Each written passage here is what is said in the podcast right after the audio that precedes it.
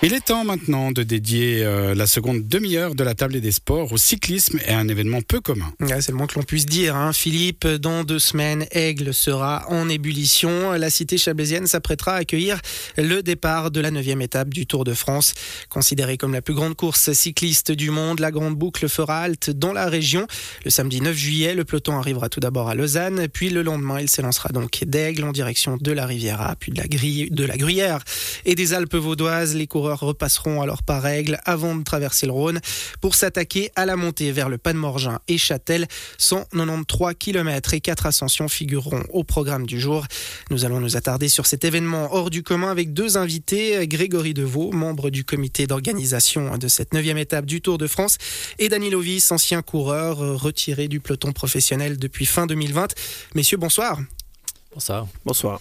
Alors je commence avec vous, Grégory Devaux. On est à, deux semaines, presque jour pour jour, deux semaines et un jour de, cette, de ce départ de la neuvième étape du Tour de France. Est-ce que on peut déjà dire que vous êtes prêt ou il y a encore quand même quelques détails à régler? Il y a toujours quelques détails, il y a les derniers petits réglages fins, euh, deux trois contacts encore, et puis, euh, et puis surtout de la communication et de l'information à, faire passer. On est effectivement à deux semaines. Alors l'arrivée de Lausanne aura déjà eu lieu à cette heure-là. Exactement. Mais, euh, on sera voilà, on sera les, prochains sur la liste. Et puis euh, voilà, toute l'équipe, euh, toutes les équipes sont à, pied d'eux vraiment maintenant pour, euh, finaliser les, les derniers points. on sera prêt. Daniel Ovis, le Tour de France, vous y avez participé deux fois en tant que coureur. Est-ce qu'on on se rend bien compte ici en Suisse, dans le canton de Vaud, de ce qui va se passer, de ce qui va arriver le week-end des 9 et 10 juillet? Ouais, je pense que c'est surtout sur le, week-end de la course que les gens vont se rendre compte de l'ampleur de l'événement. Il y en a beaucoup qui l'ont déjà peut-être vécu euh, lors de l'étape d'Emosson ou Berne ou d'autres, mais euh, c'est vrai que c'est vraiment sur le moment que le public pourra voir la grandeur de la manifestation et puis euh, profiter des coureurs. On parle d'un événement à part, d'une course qui sort de l'ordinaire. Tout est euh, décuplé. Euh, c'est vraiment ça quand on vit la course de l'intérieur. On, vit vraiment quelque chose qui, sort du lot par rapport au reste de la saison. Oui, absolument. En tant que coureur, c'est exactement ça. J'ai participé aux autres grands tours, Giro, Tour d'Espagne, euh, toutes les classiques. Et c'est vrai que le, le, Tour de France a quelque chose de plus. Il y a plus de public, plus de de, staff aussi dans les équipes, euh, beaucoup plus de pression au niveau de, du management et tout est amplifié euh, sur cette course. C'est vrai que chez BMC, on avait l'habitude de dire, de rigoler entre nous, euh, entre les coureurs, de dire que le tour, c'est le tour. Et puis c'est la phrase qui revenait tous les jours. Chaque fois, on avait une anecdote, quelque chose, et on revenait toujours là-dessus. Le tour, c'est le tour. Tout est plus grand, tout est amplifié. Et qu'est-ce qui vous reste en tête quand on vous dit le Tour de France, là, de ces deux participations que vous avez au compteur? Moi je dirais le, stress de la course, justement. plus de public, ça, ça, ça, amène une course beaucoup plus stressante, beaucoup plus intense aussi. Euh, c'est vrai que c'est la grandeur de l'événement, euh, quelque chose qui est différent de toutes les autres courses que j'ai vécues. Grégory Deveau, je posais la question il y a quelques instants à, à Dani Lovis de savoir si on se rendait bien compte de ce qui euh, allait se passer le week-end des 9 et 10 juillet particulièrement le dimanche 10 juillet à, Aigle. Est-ce que vous, là, vous arrivez à vous rendre compte de ce qui va se passer? Oui, si nous, on ne se rend pas compte, c'est que c'est un souci. Maintenant, je comprends, j'ai pas eu la carrière de, Danilo, mais quelques courses, c'est vrai que quand on est dans le peloton, quand on est coureur, on est, un peu bichonné, on arrive d'un point à un autre pour, le départ, respectant l'arrivée, l'hôtel, etc. On passe d'étape en étape. Mais l'organisation qu'il y a derrière, on ne voit pas forcément euh, tout l'envers tout du décor. Et nous, on est dans l'envers du décor. Donc, c'est lorsqu'on donne quelques chiffres, donne quelques explications sur ce qui a été fait ces derniers mois, sur ce qui reste à faire encore et, ce qui va être fait le jour J. C'est vrai que c'est quand même assez impressionnant. Il faut tâcher de penser à tout.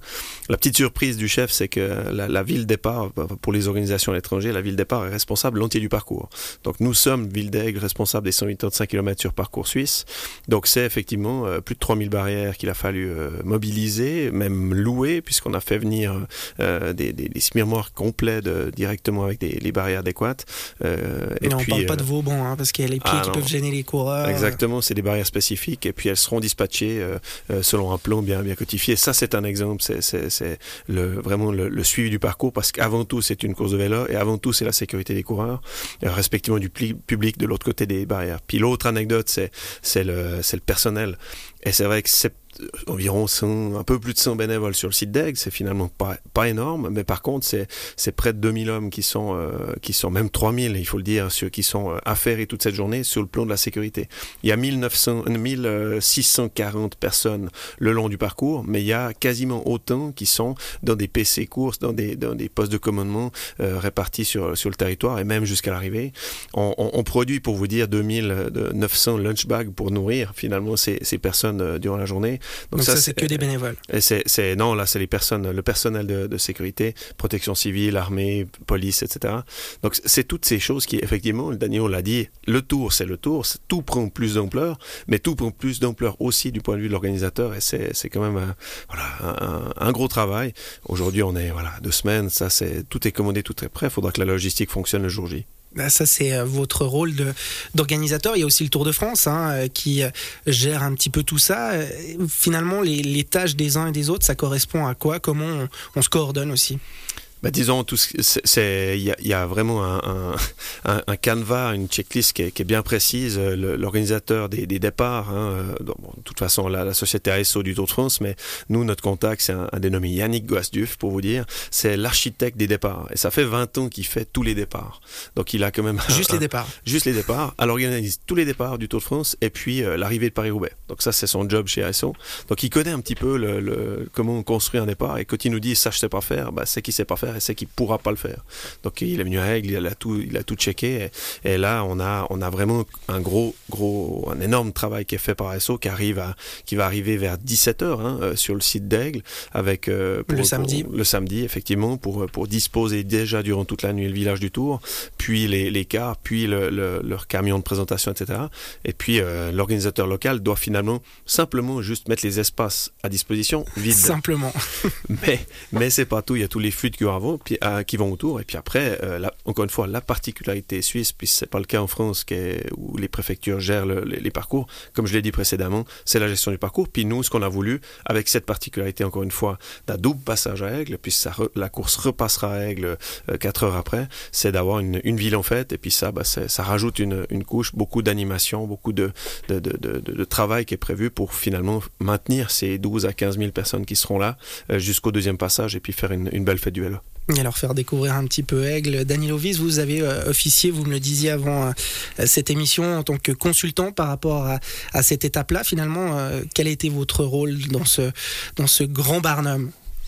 Pour moi, c'était plus euh, gérer un petit peu les, les journalistes. J'avais pas de, rôle dans l'organisation de, l'étape. On a eu euh, quelques petits mandats avec les journalistes internationaux, no, notamment leur faire découvrir le parcours. Et puis, euh, pour moi, c'était un, plaisir de refaire le, le col de la Croix et puis de, de faire découvrir les routes suisses aux journalistes internationaux avant l'événement. Faire le col de la Croix, c'était vraiment un plaisir. Oui, oui, c'est toujours un plaisir, toujours du plaisir à rouler, euh, même après la fin de ma carrière. Danilo Viss, ben, un petit mot sur euh, cette étape sur le plan sportif 185 km sur sol suisse, 193 au total. C'est une étape qui fera office, on l'entend maintenant hein, depuis quelques semaines, depuis quelques mois, de véritable entrée dans les Alpes pour le Tour de France 2022. Cette étape, qu'est-ce qu'on peut en, en dire et à quoi elle va, quel rôle elle va jouer finalement dans cette grande boucle 2022 Ouais, c'est la première euh, grande étape de montagne du, Tour de France.